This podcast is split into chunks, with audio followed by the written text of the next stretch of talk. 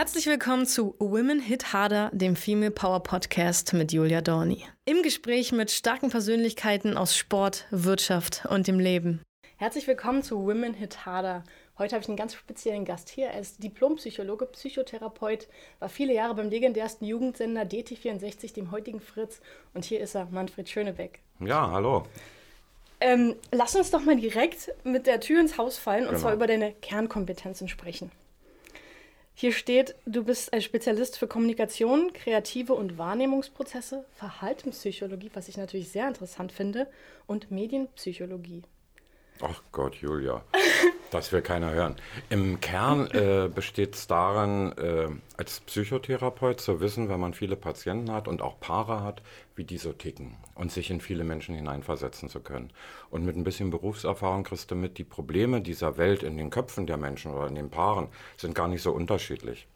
Also wir wirken immer sehr weise, weil wir wissen sofort, was los ist, wenn da jemand reinkommt oder wenn ein Paar vor mir sitzt und dann denken die, oh, hat der seine Glaskugel? Gar nicht ist Erfahrungswissen. Ja, man, man, man kennt Kommunikation, man weiß, wenn einer etwas wie sagt, wie es beim anderen ankommt. Musst du ja auch wissen, wenn du hier so reinsprichst in die Kamera und in das Mikrofon, dann gehst du ja auch davon aus, dass auf der anderen Seite Leute sitzen, die das annehmen. Im besten Fall. Ja, und du kannst aber bloß immer sozusagen dir ein, ein bestimmtes Segment von Zuschauern, Zuhörern vorstellen und für das bist du freundlich. Und das Tolle ist, das kann man jetzt online auf viele Segmente machen. Also wenn wir wissen, wie Leute reagieren, dann können wir zum Beispiel das ja auch über den Rückkanal mitkriegen und dann können wir ganz unterschiedlich die Angebote verfärben. Wir können zum Beispiel das Studiolicht anders machen für eine bestimmte Gruppe, die es lieber etwas verschlafen merkt. Oder wenn jemand äh, schlechten Blutdruck hat, dann würden wir rot in den Hintergrund setzen und dann sieht er die gleiche Sache, die wir jetzt machen, eben mit einem roten Hintergrund. Also ich entwickle aus diesem Wissen heraus neue Medien, nicht mehr Rundfunk, sondern jetzt eben auch Online-Formate, aber immer auf der Basis, dass ich nebenbei diese psychotherapeutische Praxis habe und unheimlich viel lerne über Menschen, auch über die aktuelle Zeit. So ein ganz bekannter Satz ist ja auch gerade in der heutigen Zeit, ist mir so aufgefallen, Schatz, wir müssen reden. Oh ja. Oder? Der ja. ist doch direkt gut. Ja. Und der kommt aber heute von beiden Seiten. Früher kam man nur von Frauen. Heute kommt er ganz häufig auch von Männern. Und dadurch haben Frauen auch die Erfahrung, denken, ach, erstens zur Unzeit, zweitens reden. Reden ist immer unsexy. Weil wir fahren hoch in den Verstand. Und der Verstand ist nun alles andere, aber nicht erotisch. Probleme und Konflikte zu bewältigen macht uns keinen Spaß. Es ist unsexy. Es ist schon der Anfang eines Streites, wenn man so anfängt. Sollte man nicht machen. Wie sollte man also an die Situation, wenn man spürt, da ist was, rangehen? Also nicht mehr, wir sollten reden, sondern so ganz subtil? Na, immer durch die Hintertür. ja, also der Vorsatz, da ist was zu reden, ich will was reden. Es ist auch fair, sich vorher schon zu überlegen, was eigentlich. Will ich wirklich, dass du dein Frühstücksei anders aufklopfst? Oder steckt dahinter, dass ich dich eigentlich auf den Mond schießen könnte und mir vorstelle, 40 Jahre noch mit dir zu leben, wäre mein Tod? Dann kann man es nicht übers Ei diskutieren. ja? Dann kann man aber auch nicht sagen, ich kann mir das nicht vorstellen, dass es mit uns so weitergeht. Das ist ja entsetzlich. Ja? Da kommen ja Gefühle hoch, den anderen an die Wand klatschen zu können. Da kommt ja der innere Mörder hoch in Partnerschaften.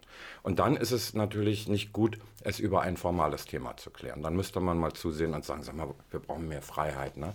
Findest du das nicht auch? Also ich möchte manchmal auch nicht so viel mit dir zusammen sein. Weil Nähe und Distanz muss doch reguliert sein. Wir empfinden Nähe über Dauer als gar nichts. Ja, unser größtes Ziel, oh, wir wollen verschmelzen, fühlen wir, wenn es soweit ist, nach ein paar Minuten schon nicht mehr als Erlebnis. Dann brauchen wir wieder Distanz, emotionale, meist durch einen Streit. Also Streit ist gar nicht so verkehrt. Diese Missverständnisse, oh, du hast, oh, und dann geht es wieder aufeinander zu. Und die Zubewegung aufeinander emotional, die finden wir wunderschön. Das finden wir furchtbar, aber es muss sein, damit wir uns wieder aufeinander zubewegen können. Das heißt, an der Aussage, manche Menschen forcieren bewusst Streits, ist tatsächlich was dran. Ich glaube nicht, dass das jetzt bewusstes Forcieren ist. Es ist einfach das Gefühl, i ist das eklig, wenn man so zusammen ist, obwohl wir das wollten. Und dann gibt es alleine schon den Streit, ja, weil man will ja dann, man, man wird dann auch, und dann fängt man an, über Sachen zu diskutieren, die den Streit erstmal auslösen, weil man sagt, weißt du, musst du immer deinen Arm hier so unter meine Rippen packen, das tut ja so weh. Oh, schönen Dank, warum sagst du mir das jetzt erst und nicht schon vor drei Wochen? Und schon hat man einen wunderbaren Streit. Tatsächlich habe ich ähm, erst in jüngster Vergangenheit einen ganz spannenden Artikel gelesen, ähm, ein, ein Grund, warum ein Paar sich richtig doll gestritten hat. Mhm. Ähm, sie saßen beide beim Essen mhm. und äh, kennst du die klassischen Untersetzer, die man so hat, ne? Wo, wo der Teller dann drauf kommt. Nein, hab ich gar nicht. und jedenfalls, sie hat ihm immer den Teller oder das Brett vermeintlich näher rangeschoben, damit er nicht so krümelt oder kleckert. Und der hat gesagt, irgendwann ist ihm die Hutschnur geplatzt. Er hat gesagt, er kann das nicht mehr. Cut. Weil er das auf das ganze komplette ja. gemeinsame Leben adaptiert ja. hat. Nein, und auch auf die Macht. Er hat im Prinzip sich gefühlt wie ein kleiner Junge und Mutti hat gesagt, du sollst nicht so schmatzen beim Tisch, ja. So, und in dieser, das ist natürlich absolut unsexy. Da kommt sofort das Inzestverbot, also mit Mutti bumst man noch nicht. Und wenn sie in die Mutti-Rolle geht, dann ist sie immer die asexuellste Frau, die mir gegenüber sitzt, obwohl sie sieht so aus wie meine. Aber gefühlsmäßig damit klarzukommen, mhm. mütterliches Verhalten der eigenen äh, Genauso, wenn, wenn der Mann in so eine väterliche Rolle geht, was heißt väterliche Rolle? Also ein Mann erinnert eine bestimmte Frau an ihren eigenen Papa. Ja. Man sollte das nicht väterlich nennen, ne? Ja. Genauso durstig wie Papa. Indem man nicht sagt, weißt du, du solltest. ja, so, so, wie der in die Geste geht, denkt sie mhm. das, äh, ja, will ich nicht.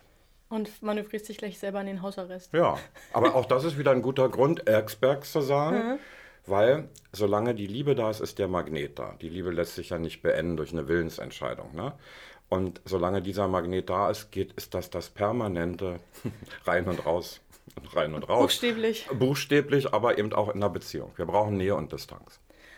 Ähm, jetzt muss ich mal so ganz salopp fragen, ja. ist dir aufgefallen in 2020, dass sich ähm, das Verhältnis zwischen Männern und Frauen noch verbessert hat, verschlechtert hat, die Menschen, die zu dir gekommen sind, um deine Hilfe zu suchen, ähm, Gab es ganz spezielle Corona-Probleme?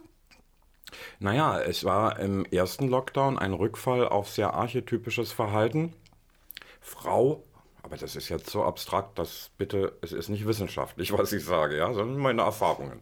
Frau fiel zurück auf, oh, es ist Krise, großer, großer Uga Uga muss lösen, Krise, ja.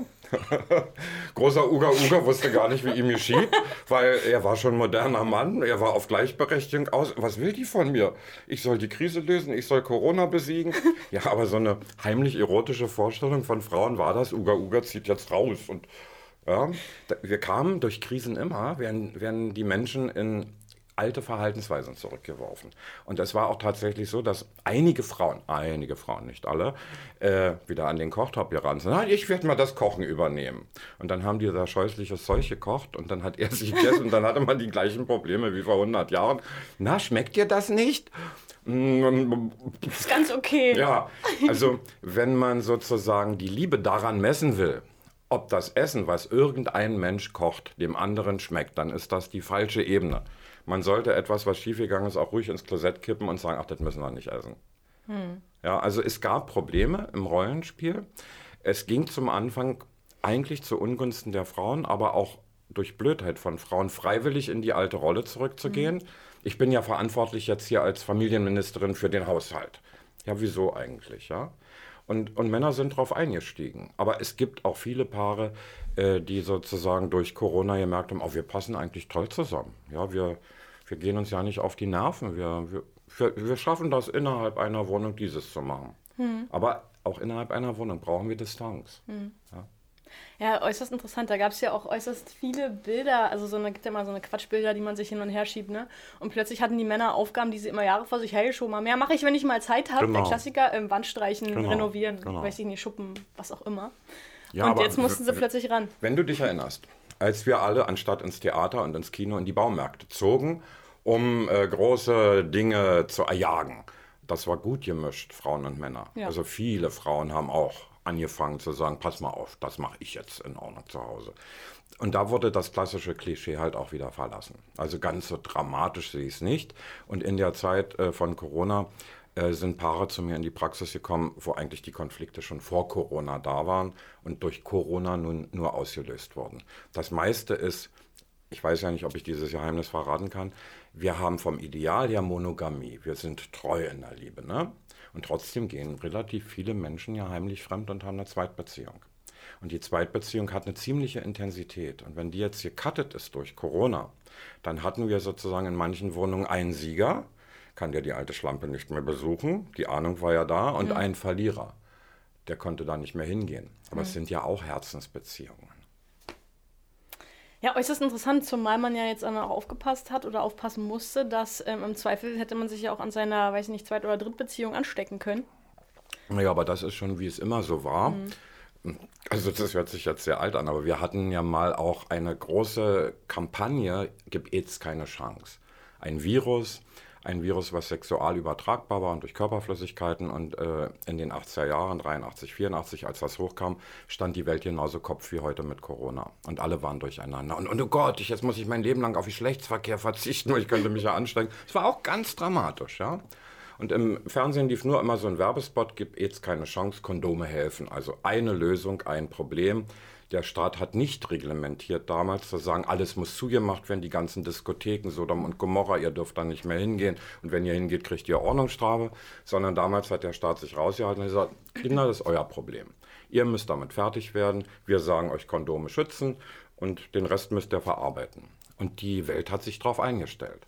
Wir haben es nicht überlebt. Wir haben diese Epidemie immer noch. Als Pandemie läuft HIV-Infektion immer noch durch. 30 Millionen Tote bisher in der Welt ist abends nie in den Nachrichten. Wir würden sonst auch verrückt werden. Wenn man diese Panik hochgezogen hätte damals mit AIDS, wären wir verrückt geworden. Aber auch da war die Frage, ganz neuer Treuebegriff. Äh, die Gefahr, meinen Partner, meine Partnerin zu infizieren, wenn ich sozusagen fremdgehe, war ein Merkmal und viel mehr Leute haben damals gesagt, okay, wenn ich die liebe, dann bin ich treu, auch wenn auch es nicht in meiner Natur liegt. Also glaubst du, also dieses Monogame, ne, was ja wirklich so ein bisschen unser Ideal ist, nachdem wir alle so vermeintlich frönen, es ist ja auch ein bisschen indoktriniert durch die Kirche, oder? Weil eigentlich ist ja der Mensch polyamor. Von, ich meine, guck dir mal einen Affen, guck dir mal naja, Affen an. guck dir mal die Bonobos an, ja. ja. Er guckt dir, das, guck dir mal unser tiefstes Wesen an. Sigmund ja. Freud hat gesagt, der Mensch wird polyamor pervers geboren. Also nach Sigmund Freud, diese Theorie äh, streiten manche an, aber mir begegnet sie tatsächlich in der tiefen Psychologie wieder, wenn man so tief runtergeht in die Seele, was da so unten ist. Ja, wir haben hier hinten ein Stammhirn, das ist ungefähr so intelligent wie ein Krokodil. Hm. Aber da sieht man mal, wie intelligent Krokodile sind, weil alles, was ich automatisch mache, mache ich hier hinten. Also alles, was ich hier lernt habe und dann automatisch mache. Ob das im Sport äh, Kampftechniken sind, ob das Autofahren ist, ob das äh, ja, zum Beispiel Kaffee trinken, die Bewegung, alles wird dort gemacht. Aber da sitzt eben auch eine Instanz, die ganz genau guckt, ist der andere ein Feind? Muss ich den angreifen? Muss ich äh, mich paaren? Das heißt modernerweise Kommunikation, also Kommunikation oder wegrennen. Angreifen, kommunizieren oder weglaufen. Mhm. Mehr haben wir gar nicht an Orientierungsreaktionen.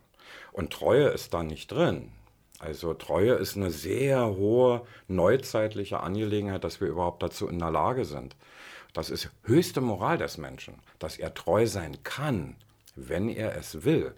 Und in Partnerbeziehungen äh, darf Treue kein, keine Anordnung sein. Also wenn Treue normal ist und selbstverständlich und man kann die einklagen, dann ist sie kein Geschenk mehr. Also Treue ist ein Geschenk an den Menschen, den ich liebe, ich bin treu, weil ich ihn liebe und ich möchte nicht, dass ein anderer sich lustig macht und denkt, na, das muss ja eine Gurke sein, wenn der fremd geht. Das möchte ich einem Menschen, den ich liebe, nicht antun. Deswegen bin ich treu und schenke meine Treue. Mhm. Und wenn ich Treue schenke und sie wird positiv aufgenommen, dass der andere auch sagt, bin ich dir wirklich dankbar für, dann hat Treue eine Chance.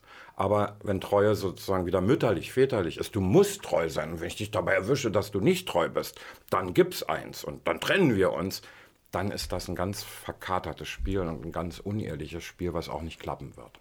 Dann gehen nämlich wirklich die Leute heimlich fremd. Und dann ist die Gefahr, auch was mitzubringen nach Hause da. Ja, das ist wieder so. Ist das ein klassisches Machtverhältnis? Nee, eigentlich sind das unsere niederen Triebe, ne, wenn wir schon so dabei jetzt thematisch sind. Also ich frage mich wirklich, weil du sagst es schon richtig, wie ich finde, also es klingt total plausibel. Ähm, dieses mütterliche, väterliche Du, Du, Du und es ist so verbotene Früchte. Man will es dann halt umso mehr, obwohl man vorher vielleicht gar nicht mal die Idee hatte, das machen zu wollen oder so, oder? Also meine Erfahrung ist nach, nach vielen Jahren eigener Erfahrung, aber auch mit Menschen darüber zu sprechen, äh, die Sexualität hat eine Komponente, die sich eben der, ja, auch der Erklärung entzieht und die ein bisschen die Tendenz zum Verbotenen hat. Ich glaube, die katholische Kirche war gar nicht so blöd, als sie den Menschen das, was äh, sie machen müssen, um die Menschheit am Leben zu erhalten, verboten hat. Also als sie gesagt hat, Sexualität nur, wenn du ein Kind zeugen willst mhm. und ansonsten ist das, also kommst du gleich in die Hölle. Ja, und auch äh, zu sagen, Selbstbefriedigung, oh, das, da kommt es auch in die Hölle, wenn du das machst. Äh, weil alle haben es trotzdem gemacht. Aber alle hatten den Genuss, etwas Verbotenes zu tun, diesen Reiz. Und dadurch kann ja auch erst Intimität entstehen. Also wenn, wenn wir heiraten würden oder in, in eine Beziehung gehen und uns outen, wir haben jetzt eine Beziehung, alle sagen, na und, macht ihr auch jeden Tag schön Sex? Und, das wäre furchtbar. Die Sexualität ist etwas, was nicht an die Öffentlichkeit gehört und was etwas sein muss zwischen zwei Menschen, was nicht normiert werden darf und auch nicht unter Druck und unter Anforderung stehen darf. Und viele Paare kommen und sagen, ja, wir haben zu wenig Sex. Und das ist eigentlich ganz traurig, wenn man dann rauskriegt, die wollen beide gar nicht mehr, aber sie leiden darunter, dass ein befreundetes Paar mehr hat. Und jetzt wird das normiert. Also das geht nicht. Und die Chance, die wir heute haben, weil wirklich viele alte Rollenmuster weggeworfen werden können, äh, besteht darin, dass jedes Paar, jedes Paar kann die Beziehung selbst verhandeln und die so leben, wie sie will. Und es geht die anderen nicht an. Und das, das müssen auch Geheimnisse zwischen den beiden bleiben. Und wenn da ein bisschen was Verbotenes bei ist, was man dann auch nicht gleich wieder ausspricht, dann hat das was sehr Schönes.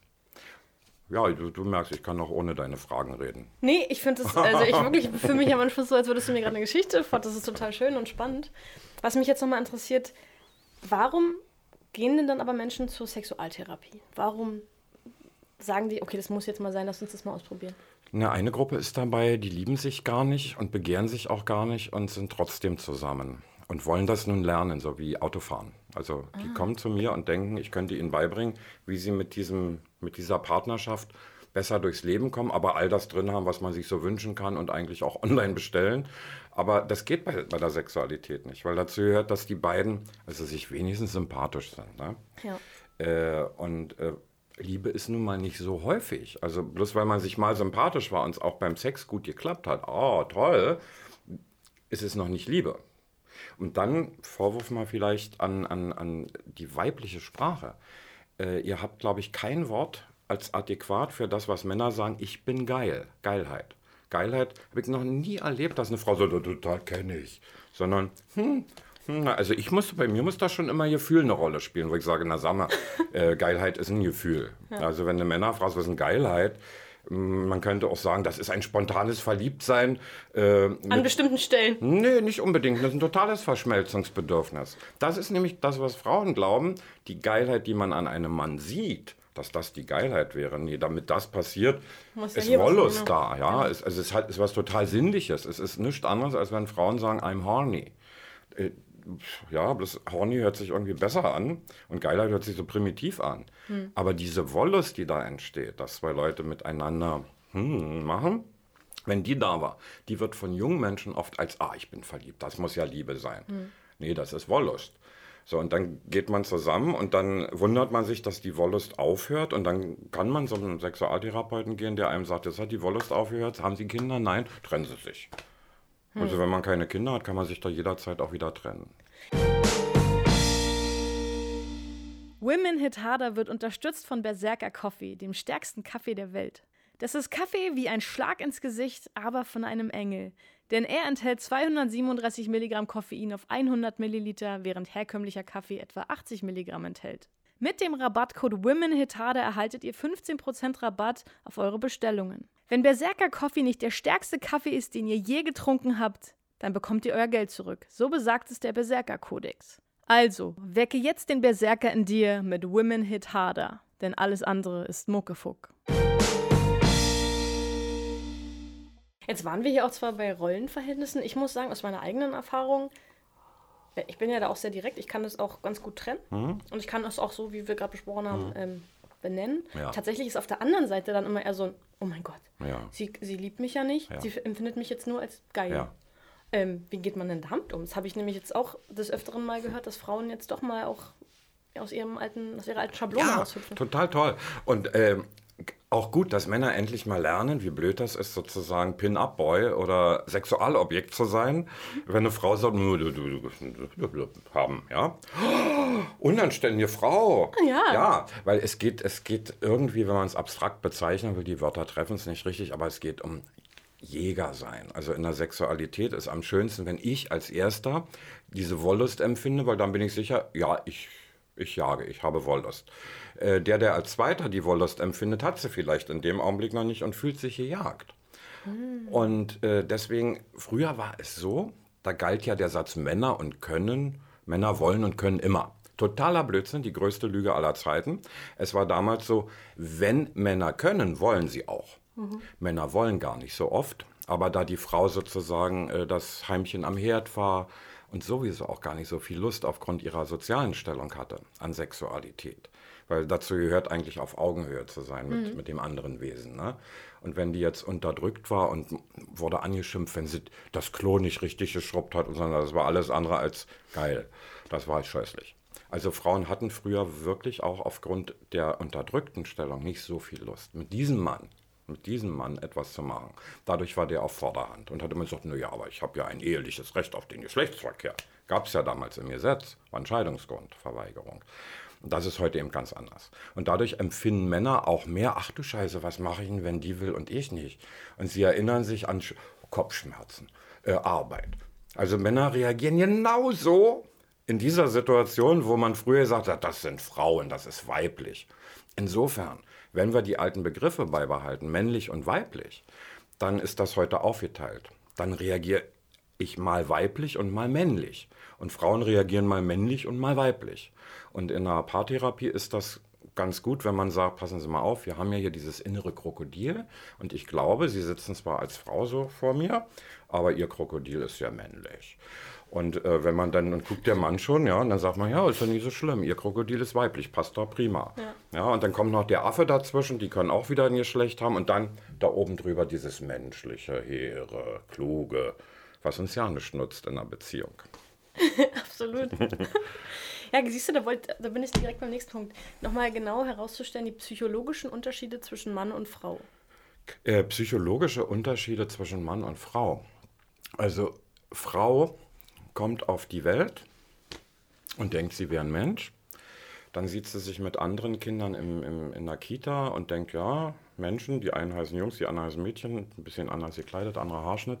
Wenn sie sich das erste Mal nackt irgendwie sehen, fehlt.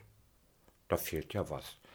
Ist schon mal, warum mhm. fehlt mir was? Warum mhm. hat denn der andere Mensch da was, was ich nicht habe? Mhm. Also große Frage. Äh, in der Pubertät da fehlt dann plötzlich, äh, kommen an anderen Stellen äh, Wölbungen hervor, die der andere nicht hat. Also erstens fehlt mir was und zweitens werde ich dicker, kommt so aus der Sicht des, des Mädchens. Deswegen haben Frauen oft das Gefühl, sie haben, also ich kenne keine, die das nicht hat. Äh, findest du meinen Hintern nicht auch ein bisschen zu dick? Wo man sagt, nein, ein wunderbarer Hintern, aber guck mal, der ist doch ein bisschen zu dick. Das kriegt man gar nicht rausgeredet, ja, weil ja. Der ist einfach mal anders als ein Männerhintern. Und ich würde immer sagen, du, wenn ich auf einem kleinen Hintern stehen würde, dann würde ich mehr Männer nehmen und nicht dich. Also dein Hintern finde ich schon toll. Ja? da gibt es nichts zu diskutieren. Äh, aber Frau ist trotzdem Frau durch Körper. Und hm. Mann ist nicht Mann durch Körper. Mann ist nur Mann durch, durch eine Software, durch eine Rolle. Bin ich ein richtiger Mann, hat für den jungen Mann und auch für den älter werdenden viel mehr mit Verhalten, mit Normen zu tun. Verhalte ich mich richtig? Verhalte ich mich wie ein Mann?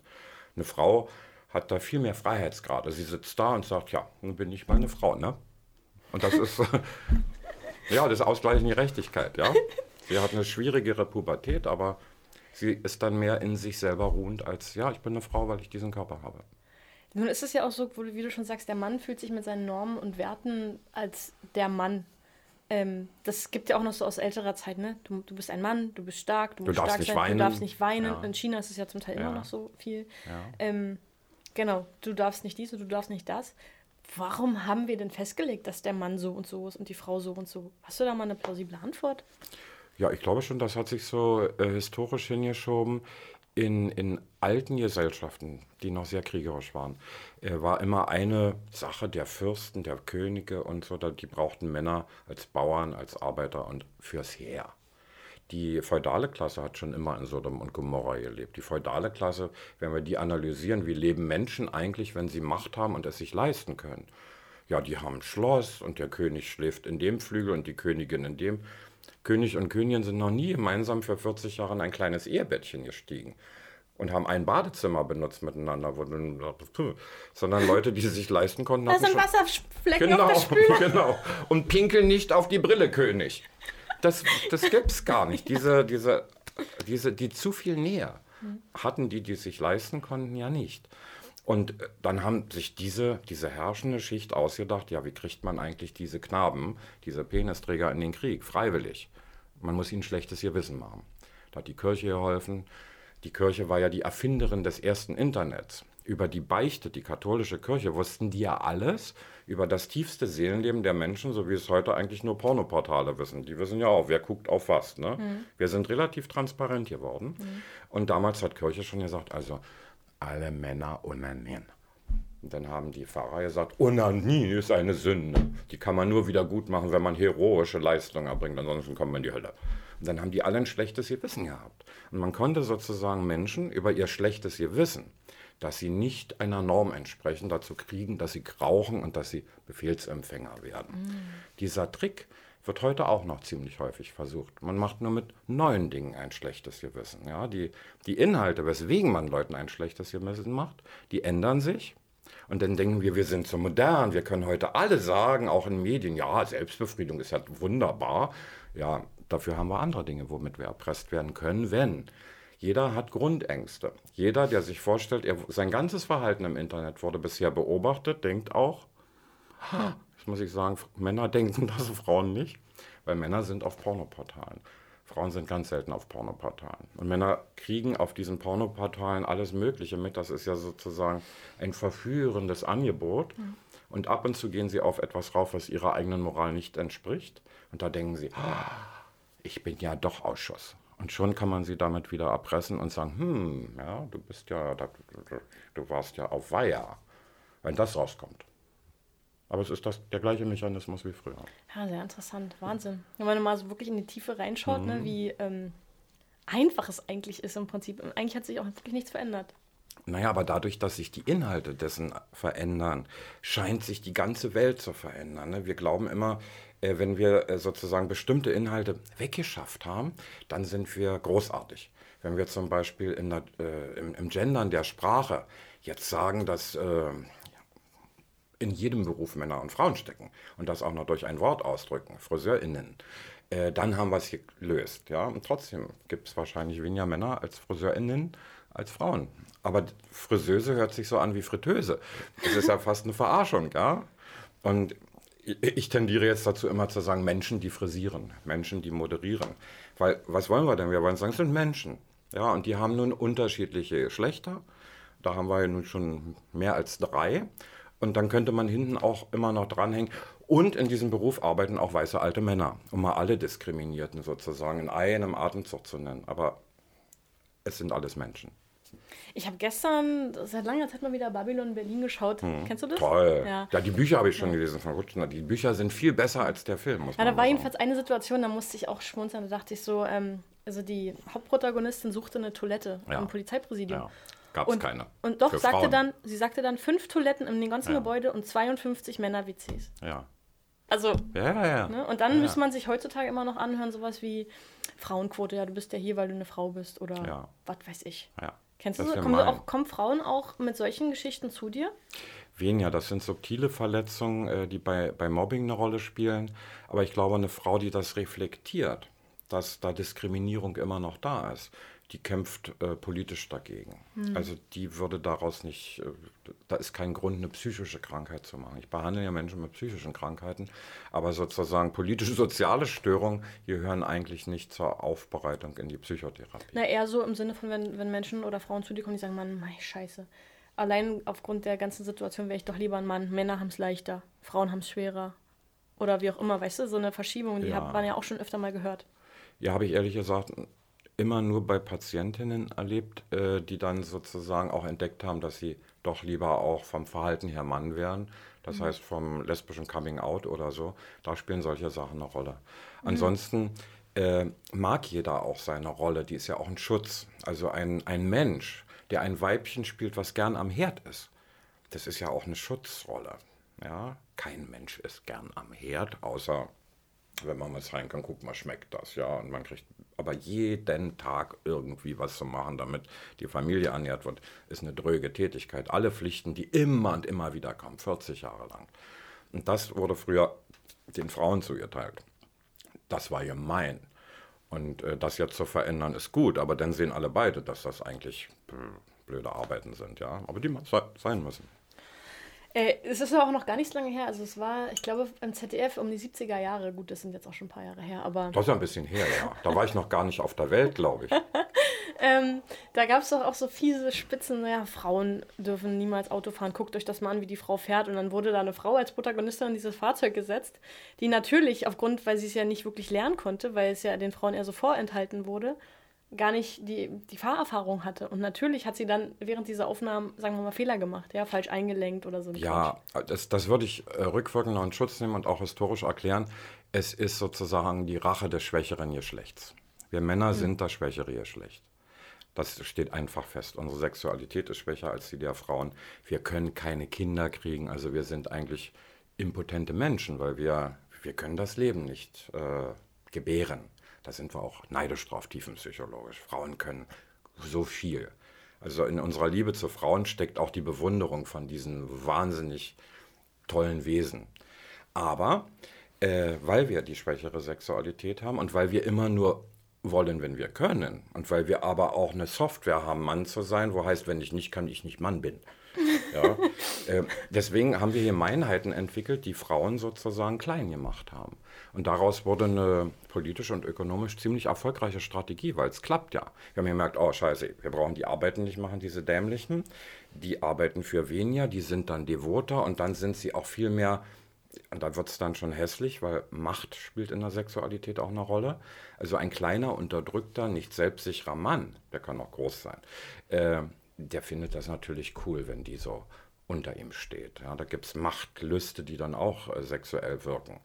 Und warum Frauen sich das gefallen haben lassen, das ist eigentlich die Frage. Warum war es möglich, dass das stärkere Geschlecht nicht aufgetrumpft hat sagt, pass mal auf, du kriegst da keinen hoch. Wenn ich dir sage, jetzt mach's mehr. Also warum hat das nicht geklappt? Da muss ja eine Menge Kultur und Kirche und alles gegengewirkt haben und sagen, du, du bist doch eine Hure. Ich glaube, mit nichts kann man eine Frau mehr treffen, als wenn man diesen alten Begriff Schlampe, Hure, sonst das will keiner sein, ja. Hm. Gibst du ähnliches Männern rüber? Du bist doch ein ja, viel Weiberei, meine.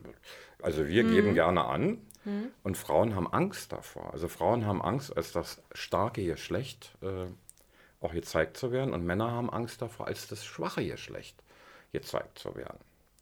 Und da bleibt noch viel Spielraum in den nächsten Hunderten von Jahren, dass der Geschlechterkampf ist ja, ja, ist ja, ja aber wir brauchen ja. doch Nähe und Distanz. Wir vergessen nicht. Also wenn wir alle so harmonisch aneinander kleben würden, wäre es auch langweilig. Ja, wahrscheinlich hast du recht. Ähm, wir haben es die ganze Zeit besprochen, aber ich möchte nochmal von dir hören. Was ist denn eigentlich deiner Meinung nach ganz klar Frauensache, also neben dem Kinderkriegen?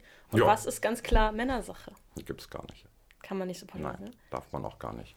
Äh, das Tolle ist, also als Paartherapeut, ich behandle heterosexuelle Paare, ich behandle schwule Paare, ich behandle lesbische Paare, äh, ich behandle Paare, wo man ja nicht drüber sprechen kann.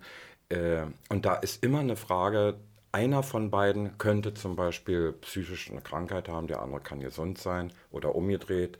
Oder die Beziehung selbst ist krank. Zwei ganz gesunde Leute habe ich ganz oft, ja. Zwei wunderbare Menschen, äh, wenn ich die einzeln spreche, denke ich, wow, kannst du im Freundeskreis aufnehmen. So wie die zusammensitzen, mhm. verdüstert sich die Atmosphäre und ich sehe, wie sie wirklich zu primitiven, beide, zu primitiven, uff, uff, wie Kinder, die sich gegenseitig mit einem Schüppchen auf den Kopf hauen und der Musik dazwischen gehen und sagen, Moment mal, Moment mal, was macht ihr denn da gerade? Ja. Und dann dolmetsche ich praktisch andauernd, Frauen sprechen Männer verstehen, Männer sprechen Frauen verstehen und dann sitze ich da fast als Kasperlepuppe dazwischen und sage, pst, Schnauze, ja, nicht hier schon wieder losprügeln. Also das geht jetzt mal über mich.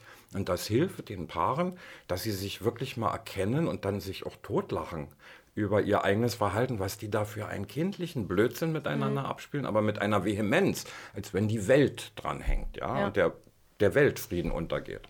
Also tatsächlich äh, ist es gut, mal auf die Metaebene zu gehen und einen Paradigmenwechsel zu vollziehen. Ja, das ist gut, nur meine Erfahrung ist, äh, Freunde im Umfeld, wo man so sagt, dann sprecht doch mal mit euren Freunden drüber, mit eurer Freundin. Ja. Das nutzt nicht viel, weil man muss sich mal überlegen, da kommt, also ich, ich habe einen Freund, eine Freundin und jetzt kommt ein neuer Mensch rein, nämlich der neue Lover, die neue Loverin von dem. Äh, und das ist erstmal ein Störenfried. Warum soll ich dann neue Leute kennen? Ich als Freund von der oder mhm. dem. Und wenn die dann kommt und sagt, du, der ist ja fürchterlich und was der alles macht, dann sagt er, geh doch, lass den doch. Das hast du, das hast du doch nicht nötig, Schatzi. Mhm. Also man kriegt immer nur Ratschläge, na dann trennt euch doch vom mhm. Freundeskreis. Es gibt ganz wenig, die, die sagen, aber du willst ihn doch, du würdest doch dein Leid mit mir gar nicht besprechen, wenn du nicht Aua Aua hättest. Und das ist ja auch, warum hast du denn Aua Aua? Wahrscheinlich liebst du den. Und nun änder du, blöde Kuh, dich doch mal. Mhm. Ja, ich erlebe dich ja in der Freundschaft auch als einigermaßen nervig, stressig und so. Aber wenn der, also das, ich kann den schon verstehen. Traut sich ja niemand. Ja. Niemand traut sich seinem eigenen Freund zu sagen, ich verstehe versteh den. Auf mich wirkst du auch so, aber ich hab dich lieb. Ja, aber es ist leicht, in einer Freundschaft jemanden lieb zu haben, als wenn man sozusagen eine Wohnung miteinander teilt und immer sagen muss, Mülleimer, das und das und dieses. Mhm. Das ist ja so stressig. Also eine Riesenleistung, die junge Paare miteinander überhaupt meistern. Diese, dieses Miteinander in so einer kleinen Wohnung und nicht in so einem großen Schloss, ja. Mhm. Mir ist auch selber aufgefallen, muss ich sagen, ähm, dass es mir, dass ich es immer ganz, ich war ja auch so ein kleiner Ordnungsfimmel und ich finde es immer ganz, ich finde es immer ganz schön, wenn dann jemand wirklich zu mir kommt mhm. und dann einfach sauber macht, dass ich dieses ja. Thema, ja. nämlich wie putzig, wie es was, gar nicht habe. Ja. Sondern es ist einfach so, wie es ist. Na gut, jetzt müsste ich aber erstmal sagen, ich habe ja auch einen kleinen Ordnungsfimmel und ich freue mich ja auch immer, wenn einer zu mir kommt, weil das, das darf man heute nicht mehr geschlechtsspezifisch annehmen, ja. ja? Ne? Weil das junge Menschen, die sowas jetzt zum Beispiel, äh, deinen Podcast hier sehen würden, würden denken, ah, jetzt hat die junge hübsche Frau gesagt, sie hat einen Ordnungsfimmel, also ist es weiblich. Nein, ich habe auch einen Ordnungsfimmel. Wir müssen uns sogar darum streiten, was ist männlich, was ist weiblich und aufpassen, dass das nicht wieder so stigmatisiert auf zwei Geschlechter aufgeteilt mhm. wird. Ja? ja? Wir haben alle Verhaltensweisen dieser Welt in einer großen Kiste, in einer großen Spielkiste und jedes Paar kann verhandeln, was es sich rausnimmt, kann es auch wieder reinpacken, kann neu wählen. Das ist eigentlich die, die neue Möglichkeit, die wir haben, dass wir nicht mehr auf irgendwelche Geschlechterstereotype reduziert werden. Und jeder, der es wird, sollte sofort Aua schreien und sagen, Schatzi, so nicht. Ne? Ja, hast du voll recht. Ja. Ähm, so, jetzt kommen wir aber mal zu dir. Ach nein. Zu dir Privatperson. Privatperson. Ich möchte gerne mal wissen, wer ist denn Manfred in drei Worten? Manfred in drei Worten? Manfred in drei Worten kann man gar nicht beschreiben. Dann fünf. Dann zehn, nee. dann, wie viele du brauchst. Äh, das ist folgendes. Äh, ich, ich erlebe in meinem Leben, wie ich auf andere wirke. Mhm. Also ich weiß sehr gut, wie ich auf unterschiedliche Leute wirke. Ich selbst bin immer noch irgendwie, wenn ich abends im Bett liege und anfange zu denken über irgendwas, bin ich immer noch das Kind Manfred. Also da ändert sich sozusagen auch gar nicht viel. Stimmt allerdings auch mit meiner psychotherapeutischen Theorie überein. Das innere Kind, das ist übrigens, was man in der Tiefenpsychologie behandelt. Man sagt immer, in jedem Menschen ist eine Persönlichkeitsinstanz, die nennen wir das innere Kind. Das ist wirklich zwischen drei und sieben Jahre alt mhm. und hat diese Eigenschaften, die wir damals hatten. Es ist wie wenn man das Gedächtnis so als äh, Jahresringe innerhalb eines Baumes sieht, dann sind die Inneren das innere Kind. Und das hat ein Naturell, das hat einen Charakter, Charakterentwicklung nach drei Jahren abgeschlossen. Äh, und, und das, das fühlt, das existiert, das hat Lust und Spannung. Das fühle ich ganz stark in mir. Das quatscht hier übrigens auch gerade. Das Erwachsene, ich passt auf, dass es kein Blödsinn redet, aber mein inneres Kind liebt es, Psychotherapeut zu sein und so kluge Sachen zu schwatzen, ja. Und äh, es gibt auch noch ein Über-Ich, wo sozusagen Wertungen, Kontrollen drin sind, die sagen, das darf man nicht sagen, das, das passt da so ein bisschen auf. Zwischendrin ist ein erwachsenes Ich, was immer in Erscheinung tritt, wenn dieses Über-Ich, das Kontrollierende und das innere Kind einen Konflikt haben. Dann geht das erwachsene Ich dazwischen und schlichtet und moderiert. Hm. So ist eine Persönlichkeit aufgebaut. Und wenn du jetzt sozusagen drei Sätze haben wolltest, würde ich sagen, ich bestehe aus einem Über-Ich, das ist familiär und, und kulturell geprägt und eigentlich ganz harmlos. Ich leide nicht sehr darunter. Ich habe ein inneres Kind, was unheimlich kreativ ist und ganz lieb. Ich mag es sehr. Und ein erwachsenes Ich dazwischen, was ab und zu auftreten kann und nicht nur in mir selbst Ruhe schafft, sondern auch zwischen zwei anderen, die zu mir kommen als Paar. Women Hit Harder wird unterstützt von Malantis, einem Familienunternehmen aus Stuttgart, das regionale CPD und Hanfprodukte selbst herstellt. Und ganz wichtig dabei, ohne Tierversuche. Das heißt, Malantis sind tierversuchsfreie Kosmetik auf CPD-Basis, nur mit natürlichen Inhaltsstoffen, also ohne Silikone, ohne Parabene, ohne Mineralöle, ohne künstliche Konservierungsstoffe oder Mikroplastiken. Mit dem Codewort Women Hit Harder bekommt ihr auf www.malantis.de sogar 15% Rabatt. Viel Spaß beim Stöbern und bleibt gesund. Sag mir doch mal, was liebst du denn? Was ich liebe? Mhm. Ach, ich liebe das Leben, wollte ich gerade sagen. ist ja auch gut. Ich liebe die Liebe. Also äh, Liebe ist für mich ein, ein, tolles, sehr komplexes, auch sehr intelligentes Gefühl, so auf Liebeskommunikation mit einem anderen Menschen zu gehen, so anzufragen von Krokodil zu Krokodil, darf ich Vertrauen haben oder beißt du? Die Rückmeldung ist nein, kannst Vertrauen haben. Man öffnet die Gefühle, hm. man tauscht die Gefühle miteinander aus. Äh, ich kann Menschenseelen erleben wie andere Sinfonien und habe noch nie eine langweilige Sinfonie erlebt. Also wenn sich jemand öffnet und seine Seele zeigt, Finde ich wunderbar. Mhm. Kann, ich, kann ich genießen, kann ich meine auch öffnen. Die Kommunikation, die sich da ergibt, ist schön. Und ja, das mag ich eigentlich. Also ich mag Menschen. Kann man mit dir auch streiten? Au, oh, wie verrückt, ja. Ja, aber wie bist, wie bist du mit der, deiner Herangehensweise an den Streit? Bist du eher so konstruktiv nein, psychologisch nein, oder bist nein, du dann auch schon mit der Keule? Ja, aber so? mit der Keule rauf und mit, äh, also äh, im besten Falle mit, wo, wo hier gar nichts mehr rauskommt, ja. Also, wenn Streit, dann schon Streit. Und Streit, äh, also kultivierten Streit kenne ich gar nicht. Wir müssen unsere Aggression doch auch abbauen können. Das ist übrigens was ganz Wichtiges, was man wissen muss in der Liebe. Viele Leute denken, Liebe ist das Glückseligkeitsgefühl, das, das höchste, schönste Gefühl der Süßigkeit, wenn wir verschmelzen. Nein, Liebe ist das breiteste Gefühlsspektrum, was wir uns erlauben, einem anderen zu zeigen. Wenn zwei Menschen sich emotional sehr öffnen, das breiteste Band davon nennen wir Liebe und das ist von Hass bis Glückseligkeit. Alles. Nur einen Menschen, den ich liebe, kann ich auch hassen. Einen Menschen, den ich nur gerne habe, den hasse ich ja noch nicht mal. Hm? Hm. Der kann nicht nett sein. Also am, am besten sind wir von Menschen, die wir mittelmäßig mögen. Da können wir unser ganzes gesellschaftliches Gelerntes zeigen, da sind wir tolle Menschen. Aber wenn wir jemanden lieben, na, der erlebt uns natürlich hier als Blödmann und als König, Königin. Ja, aber dazwischen, das mhm. ist Liebe. Und wenn, wenn, wenn die Aggressionen eine Rolle spielen, die Enttäuschung, mit wem soll ich es denn austauschen? Soll ich die Verkäuferin niederschimpfen? Soll ich den anderen, der seine Maske nicht trägt, niederschimpfen?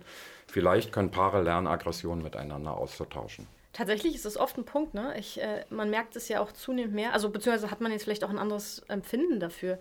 Man merkt, wie höchst aggressiv die Menschen momentan sind und ihre Aggression, wahrscheinlich weil sie nicht ins Gym können oder sonst wohin, nicht ja. raus oder nicht zu ihrem zwei Drittgeliebten. Man merkt einfach, dass eine unglaubliche Spannung herrscht gerade. Ja, aber das liegt nicht am Zweit- oder Drittgeliebten oder so, das ist, das ist noch einfacher.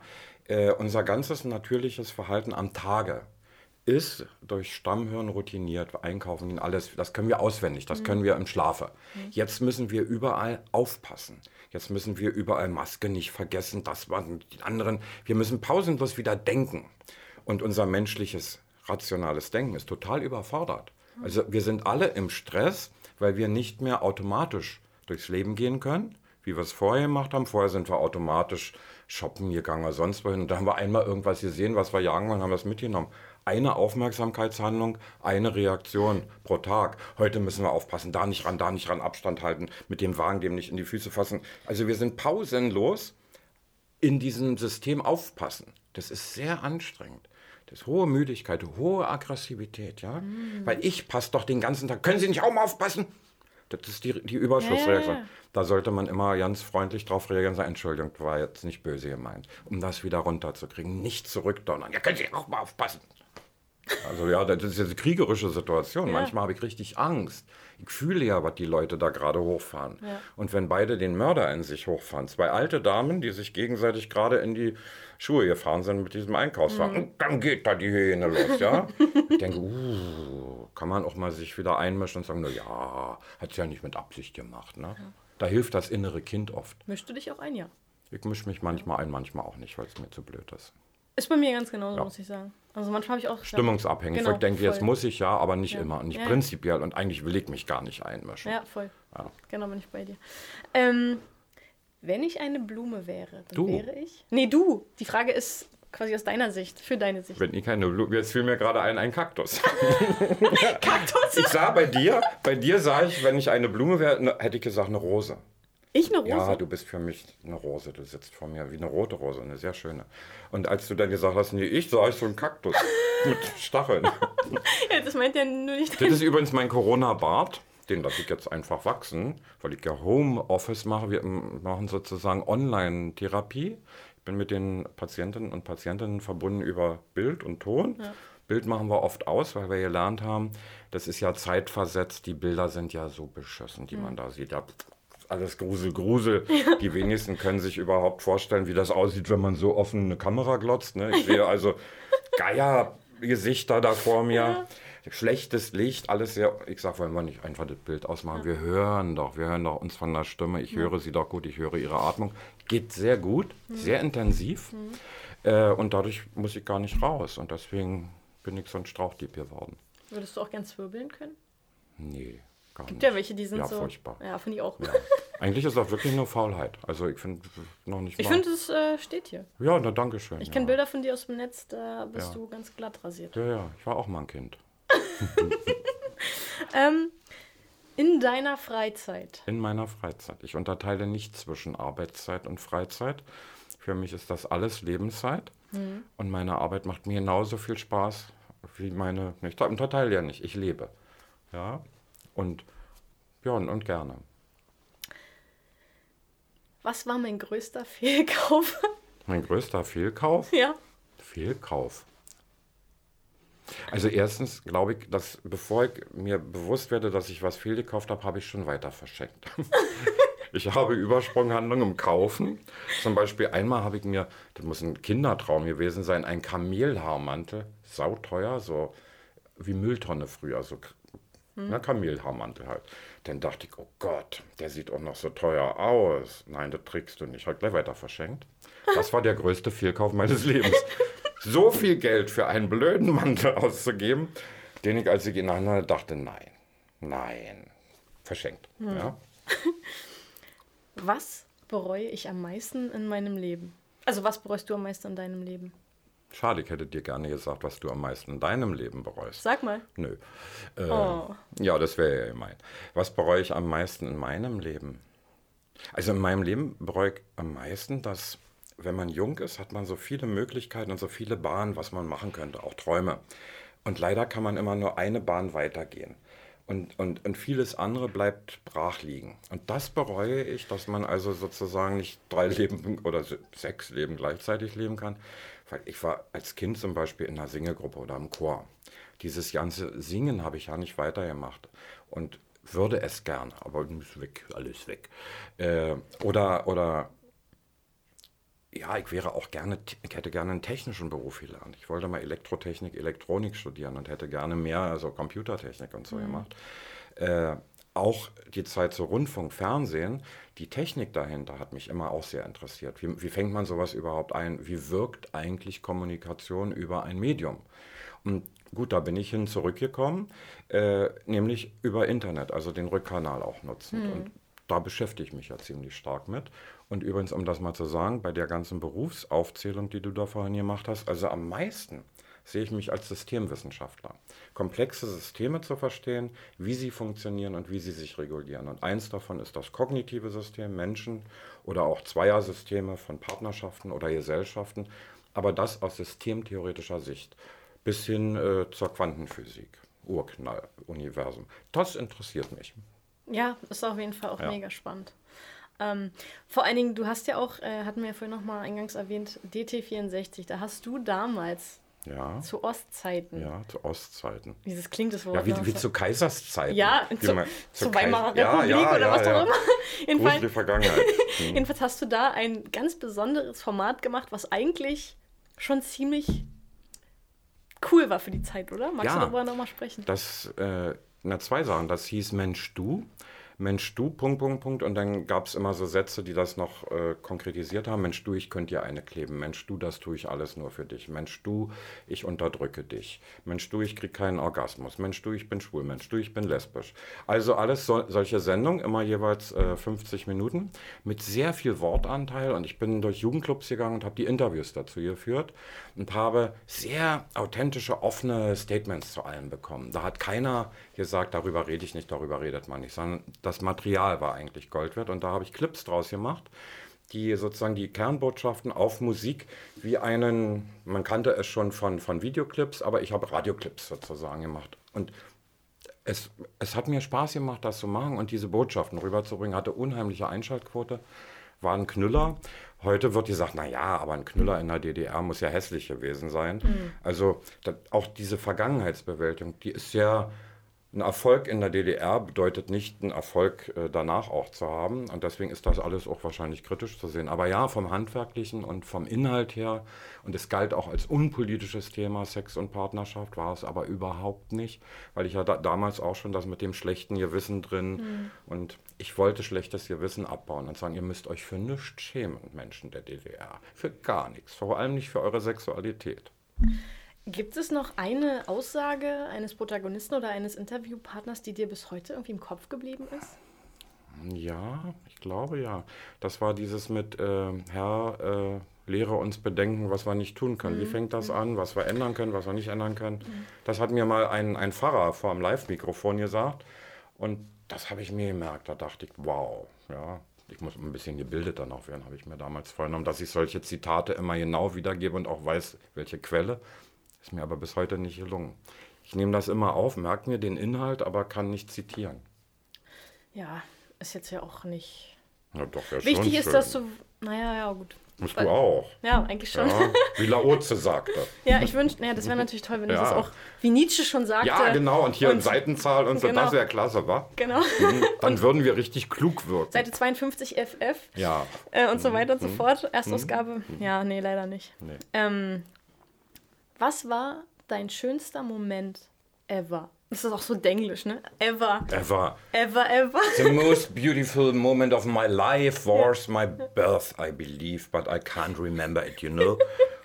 Aber ja, nee, also ich hoffe, dass ich den schönsten Moment noch vor mir habe. Äh, hatte aber auch schon viele schöne Momente, Momente hinter mir weiß ich nicht. Äh, das, kann, also, das subsumiert sich sozusagen mhm. ein bisschen in so einer existenzialistischen Philosophie.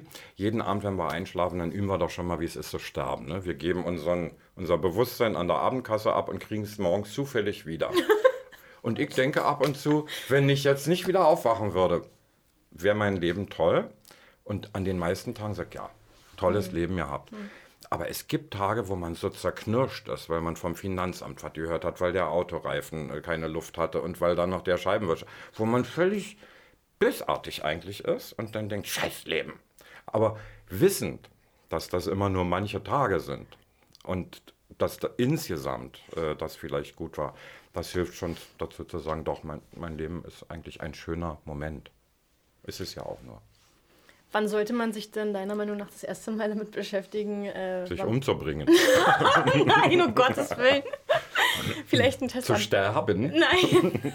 Eine Patientenvollmacht zu machen? Ja, das Thema ist ja eigentlich relativ, sollte man wahrscheinlich mit 30 spätestens machen. Und äh, Testament. Äh, weißt du, was ich euch Journalisten da gerne vorwerfen würde? Wir haben Riesenkampagnen vor Corona gehabt mit Patientenvollmachten, ne? nach dem Motto, auch Sie wollen doch sicherlich nicht an der Apparatemedizin sterben. Mhm. Das war richtig deutlich. Immer wieder wurde diese Kuh durchs Dorf getrieben. Mhm. Äh, machen Sie eine Patientenvollmacht. Sie wollen nicht an der Herz-Lungen-Maschine. Sie wollen nicht künstlich beatmet werden. Sie wollen das doch alles nicht. Und viele Menschen haben das gemacht und haben gesagt, hast du schon eine Patientenvollmacht gemacht? Ich habe immer gesagt, nein, keine. Ich möchte, bis die Maschinen kaputt gehen, möchte ich da angeschlossen sein. Ich war aber eine Ausnahme. Jetzt Corona, wir sehen diese Apparatemedizin. Warum kriegen wir es eigentlich nicht überein, dass wir sagen, das wollten wir eigentlich nicht? Das ist genau das, was wir nicht wollten, was wir mit Patientenvollmachten verhindern wollten. Hm. Warum können wir nicht die moralische Frage stellen, ist das denn okay, dass alle äh, harten Covid-19-Fälle da reingeschoben werden und dann beatmet werden? Und gibt es auch vielleicht noch eine andere Art, mit der Krankheit sich auseinanderzusetzen, außer, ja, die Maschine schafft es entweder oder nicht? Darüber wird, es ist ein heißes Thema, es ist auch intellektuell, aber es muss besprochen werden. Ja. Zum Beispiel auch, was ist mit den vielen alten Menschen, die Patientenvollmachten haben. Werden die, wenn sie sozusagen etwas umnachtet sind, trotzdem in die Apparate Medizin geschaffen, weil keine Angehörigen mehr da sind, die sagen, Moment, Oma hat eine Patientenvollmacht. Und sind überhaupt Angehörige in der Lage zu sagen, nein, Oma kommt nicht an diese Beatmung. Oma wollte das nicht. Wir lassen Oma sterben. Ja, es ist harter Tobak. Ne? Jeder Mensch, also Thema Tod ist tatsächlich. Es gibt bestimmt Momente, wo jeder mal denkt, ach scheiße, jetzt würde ich gerade einfach gerne der Situation mich entziehen. Aber letztlich muss man sich dem doch stellen. Wir sind geboren, glaube, um zu gehen. Ja, und außerdem ist das meiner Meinung nach eine Berufsaufgabe für Journalisten, an solche, an so einen harten Tobak ranzugehen, das miteinander zu diskutieren und daraus ein Thema zu machen, weil wer soll denn vordenken und das Thema bringen, als das Thema noch lautete, es ist modern, Patientenvollmachen zu machen. Da waren alle Journalisten dabei. Ja, natürlich habe ich schon eine Patientenvollmacht, ich bin ja ein moderner Mensch. Und jetzt so ein zähes Schweigen, Triage mhm. wird diskutiert. Mhm. Und zwar immer so, als wenn der Gott Arzt dafür zuständig ist, dass er das entscheidet. Ja, warum macht denn nicht der Gott Patient die Entscheidung vorher schon, indem er sagt, falls ich da irgendwo in der Schlange liege, ich möchte da nicht ran. Hast du das Gefühl, dass in der Medien- oder Medienwelt oder im Journalismus aktuell wahrscheinlich doktriniert auch durch die Bundesregierung so eine Art Angst gemacht wird den Menschen? Weil momentan hast du entweder zwei Optionen. Das ist das sozusagen der Tenor. Entweder du ähm, stirbst an diesem Virus, kläglich, oder du bist insolvent und dein Leben ist dann auch doof. naja, da, also was ich wirklich mal als äh, Bildungsbürger sagen muss, ist, wir wussten vor Corona, dass der Mensch eine biopsychosoziale Einheit ist. Steht auch in allen Plänen der Rentenversicherung, der Kranken, überall wussten wir, der Mensch ist nicht nur ein biologisches Wesen, mhm. sondern auch ein psychisches und auch ein soziales Wesen. Wir wir haben das Wort Teilhabe, wenn ich daran mal erinnern darf. Teilhabe war ein hohes Gut, was hinter allem stand, dass auch sehr behinderte Menschen, sehr kranke Menschen am gesellschaftlichen Leben teilhaben müssen, weil das ihr Immunsystem stärkt, weil das gut ist gegen Krankheit. Plötzlich, Corona, sind wir nur noch biologische Wesen. Wir schützen unser nacktes, ja, man kann noch nicht mal Leben sagen, weil mein Leben ist natürlich mein soziales Leben. Also wir schützen unsere biologische Existenz. Unsere Hülle. Unsere Hülle, ja. So, also das, das den einen Teil von dieser Gesamtheit. Und, da, und, und das noch in einer virologischen Logik. Ja, der Virologe sagt natürlich, mach mal alles aus äh, und dann gucken wir mal. Und im Prinzip sehen wir in unserer Gesellschaft die gleiche hilflose Reaktion, wie ein Körper das auch hat. Also unsere körperliche Intelligenz, die meine Temperatur steuert und auch guckt, sind Viren, Bakterien, muss ich was machen. Der Körper reagiert genauso hilflos gegen einen Eindringling, indem er sagt, na schalten wir mal Leber ab, Lunge ab, Herz ab, ups, weg. Äh, ja, und genauso experimentieren wir gerade gesellschaftlich. Wir versuchen mal alles abzuschalten, mhm. ohne zu wissen, warum. Es könnte aber auch sein, dass dadurch eine kleine Fabrik abgeschaltet wird, die sozusagen existenziell wichtig ist für das Gesamtsystem. Das war zum Beispiel in einem schwierigen Winter in diesem Land, äh, in dem ich mal lebte, DDR, das war eine, eine Hefefabrik, eine kleine private Hefefabrik, die plötzlich nicht mehr produzierte. Hätte nie jemand dran gedacht und plötzlich gab es kein Brot mehr. Weil im Gesamtsystem war das ganz wichtig zum Brotbacken. Und welcher Politiker weiß heutzutage, wie die Wirtschaft wirklich wie verflochten ist? Ob es nicht eine kleine Schraubenfabrik ist oder eine kleine so, mhm. eine Einheit, die, wenn man das ausschaltet, das Gesamtsystem zum Absturz bringt. Glaubst, also glaubst du, das ist schon, kann man das so sagen, dass Menschen aktuell Oxytocin und Liebe fehlt? Also dieses Oxytocin ist ein Kuschelhormon, was ja auch für unser Immunsystem immens wichtig ist und total unterschätzt wird. Auch ja. es gibt ja erfolgreiche also Studien, die nachweisen, ja. dass Teams, die sich mehr umarmen oder mehr körperlich sind, viel erfolgreicher sind als welche, die es nicht tun. Ja. Und das merkt man ja auch, wenn Menschen, wenn man jetzt so keine Ahnung, Angehörige im Seniorenheim hat oder nicht besuchen darf, weil sie im Krankenhaus sind oder was auch immer, denen fehlt einfach Liebe. Ne? Man kann ja nicht mal mehr deren Hand halten. Naja, das, das ist einerseits richtig, also auf der physiologischen Ebene, aber da mhm. sind wir wieder auf der physiologisch-biologischen. Aber Liebe ist, ist nichts Biologisches, Liebe ist was Soziales, Liebe ist eine höhere Dimension. Das Gefühl zu haben, in Liebe mit jemandem zu sein, ist ganz wichtig fürs Immunsystem, das Physiologische auch. Also alles, was ich jemals gelernt habe über Stärkung des Immunsystems, was ja jetzt wichtig ist, auch gegen Corona, das wird nicht bedacht, wenn man einseitig nur biologische Corona-Maßnahmen zur Verhinderung der Ausbreitung einer solchen im Hühnerstall macht. Ja, das ist also sozusagen auf, auf Wesen, die wie Tiere sind, sind alle Maßnahmen ja richtig. Ne? Separieren, äh, keinen Kontakt haben, eliminieren und so, um eine Pandemie zu verhindern. Aber innerhalb einer, eines sozialen Wesens, Mensch, da sind die Komponenten Liebe, Kommunikation. Und wir sind soziale Wesen. Also wir sind, wenn wir es so sagen, den Bienen und den Ameisen näher als den äh, Schildkröten und Schimpansen. Wir brauchen das. Das haben wir ja gesehen im Lockdown, wo immer irgendwo ein Stück Kuchen und eine Tasse Kaffee verkauft wird. Es muss ja nicht dieser Rotwein sein. Haben wir Trauben gebildet. Blöd wie wir sind, gegen unser Wissen Abstand halten, hat es uns zur Nähe gedrängt. Hm. Also wenn dieses Wesen Mensch, was so auf Nähe drängt, zum Abstand halten gezwungen wird und dann noch beschimpft wird, dass es es nicht schafft, Abstand zu halten, könnte es sein, dass sich da ein Bock auftut, der sagt, oh, dann mache ich es gar nicht mehr. Ja, eine Hilflosigkeit. Hm. Wow, sehr interessant, absolut. Ähm, ich, was mich jetzt zum Schluss, wir sind leider schon wieder am Ende der Stunde angelangt, interessiert nochmal, hast du sowas wie ein Lebenskredo, Lebensmotto?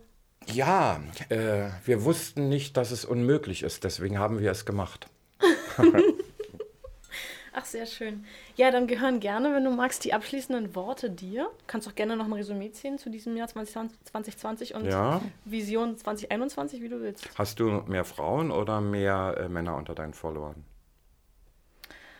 Das variiert tatsächlich total. Also am Anfang, als ähm, Women Hit Harder startete, war das ja explizit für Frauen, dachte ich mir so. Mhm. Und jetzt ist mhm. es so total equal. Also Männer wie Frauen hören ja. das gleichermaßen. Okay. Also die Verteilung ist wirklich fast gleich. Okay. Dann würde ich gerne den Männern etwas sagen. Wisst, dass ihr das schwächere Geschlecht seid. Wisst, dass ihr trotzdem von Frauen geliebt werdet. Blast euch nicht so auf und versucht die soziale Rolle Mann nicht überzukompensieren sondern verhandelt mit eurer Partnerin oder mit eurem Partner individuell, was euch Spaß macht. Und in der Sexualität ist erlaubt, was zwei Erwachsenen Spaß macht, ohne dass es einem schadet und wo beide einverständlich sind. Und die anderen geht das gar nichts an. Und wenn ihr euch mit Kohlköpfen gerne streichelt, alles eure Sache. Verhandelt es selbst. Die Zeiten sind da. Neben dem Schlechten, was wir mit Corona gesagt haben, ist das Gute. Mann und Frau sind das erste Mal in der Lage, wirklich gleichberechtigt zu sein, was ganz Tolles. Manfred Schönebeck, danke für die schönen Worte, danke für deine Zeit. Alles Liebe und Gute für dich, bleib gesund und ähm, bis bald. Ja. ja. Schön, dass ihr wieder dabei wart bei Women Hit Harder, dem Female Power Podcast mit mir, Julia Dorni. Und denkt dran, machen ist wie wollen, nur krasser.